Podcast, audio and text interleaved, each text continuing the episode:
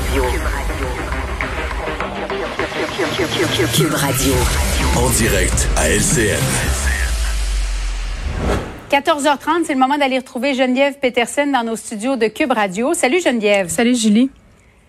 Alors, demain, c'est une grosse journée à Québec, mais aussi pour, euh, pour les Québécois. Euh, discours inaugural d'ouverture de la part du euh, premier ministre. je ne sais pas si tu as vu cette vidéo que vient de publier François Legault sur son compte Twitter. Ça nous donne en quelque sorte un avant-goût de ce qui nous attend demain. On va en écouter ensemble un extrait. Doivent changer. On ne peut pas revenir comme c'était avant la pandémie. On ne peut pas continuer à faire les choses comme avant c'est le temps. On est confronté à une quatrième vague, on doit la gérer, mais... Geneviève, quelles sont tes attentes, toi, par rapport à demain? Ah, j'ai beaucoup d'attentes. pour vrai, je me, je me prépare d'emblée mon petit bol euh, de chips pour écouter tout ça euh, demain après-midi.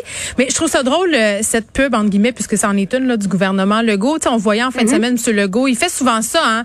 On le voit à la fin de semaine, prendre la plume, s'adresser à la nation via les médias sociaux. Beaucoup d'attentes, comme, comme bien des gens, je pense, parce qu'il y a une, une des choses par rapport à la carte qui est quand même assez évidente, là, c'est que ce gouvernement-là performe excessivement bien en ce qui a trait à la pandémie, la gestion pandémique pandémique, qui sont en avance dans tous les sondages.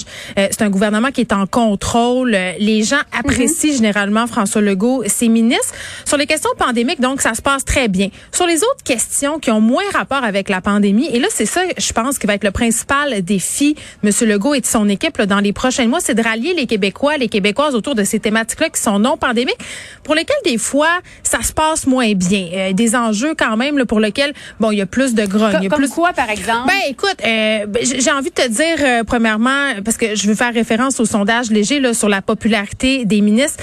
Euh, au niveau des nos systèmes, là, le système d'éducation en ce moment, c'est sûr, ça se passe pas très bien. Ça se passe pas très bien non plus pour le ministre Roberge. La pandémie a mis en lumière nos problèmes systémiques. Puis là, je suis pas en train de parler de racisme systémique. Là, je parle des systèmes étatiques, c'est-à-dire les CHSLD, les écoles, les hôpitaux. Le réseau de la santé, oui, oui, exactement. Ça, ce sera au cœur assurément des discussions.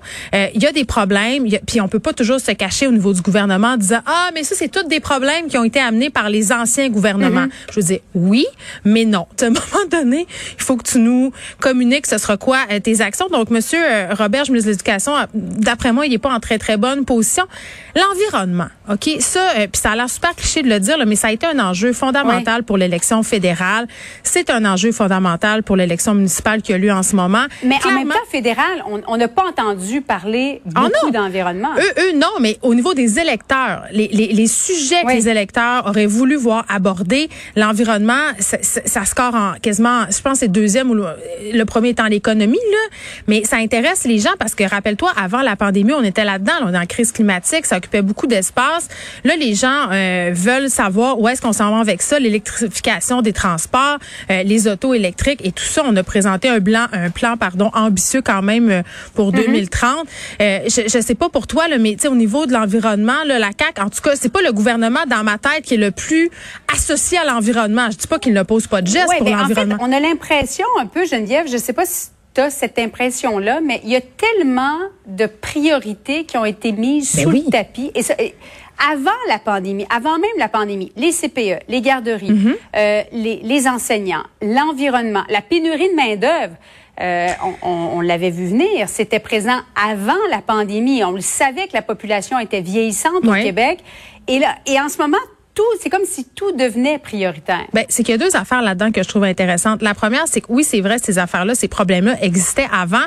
Puis la pandémie, mm-hmm. euh, ironiquement, a exacerbé ces affaires-là tristement, mais aussi a été un prétexte de dire ah mais c'est à cause de la pandémie que tout va mal. Non non, tu sais la table était mise euh, pour que la catastrophe euh, annoncée se produise. Ça c'est la première chose. La deuxième chose intéressante, c'est l'effet ben intéressant. En tout cas, je pense ça sera pas intéressant d'y assister, mais l'effet d'entonnoir parce que que là, il y a tellement de problèmes qu'il faut gérer que je sais pas par quel bout il va falloir commencer. Mais clairement, mhm. le nerf de la guerre, ça va être l'économie. Euh, on a des croûtes à manger. Tu l'as dit, il y a une pénurie de main d'œuvre. Il y a plusieurs secteurs d'activité qui demandent euh, une, une, injection majeure d'argent. Euh, c'est sûr qu'il va falloir délier les cordons de la bourse. Puis la bourse est déjà assez slack. Merci en ce moment. On va être des générations à payer tout ça. Puis tu sais, pour revenir à la question de l'environnement, je voulais faire un lien avec les jeunes. Tu sais, la CAQ a de la misère en ce moment à aller chercher les, les plus jeunes. Les plus jeunes sortent moins voter. Ça, ça a toujours été ça de tout temps. Puis là, je riais, tu sais, je voyais le premier ministre aller se faire un compte sur TikTok. Euh, je, ne sais pas si c'est là que l'intention de parler d'environnement, mais il va falloir plus qu'un compte TikTok. Il va falloir un plan clair puis des, des agissements aussi concrets pour qu'on achète, si on veut, cette affaire-là. Puis tu parlais des garderies, tu sais, le fameux 8 et 50 aussi. Les garderies, là, ça va être un sujet vraiment qui va être au centre, selon moi, demain du discours d'ouverture, la fameuse plage, justement, que ça soit équitable un peu pour tout le monde, parce qu'en fonction des disparités de revenus en ce moment, euh, il y en a qui se retrouvent à payer quelque chose comme 22 pièces par jour, d'autres 50. Euh, à un moment donné, ça a comme plus de bon sens. Là.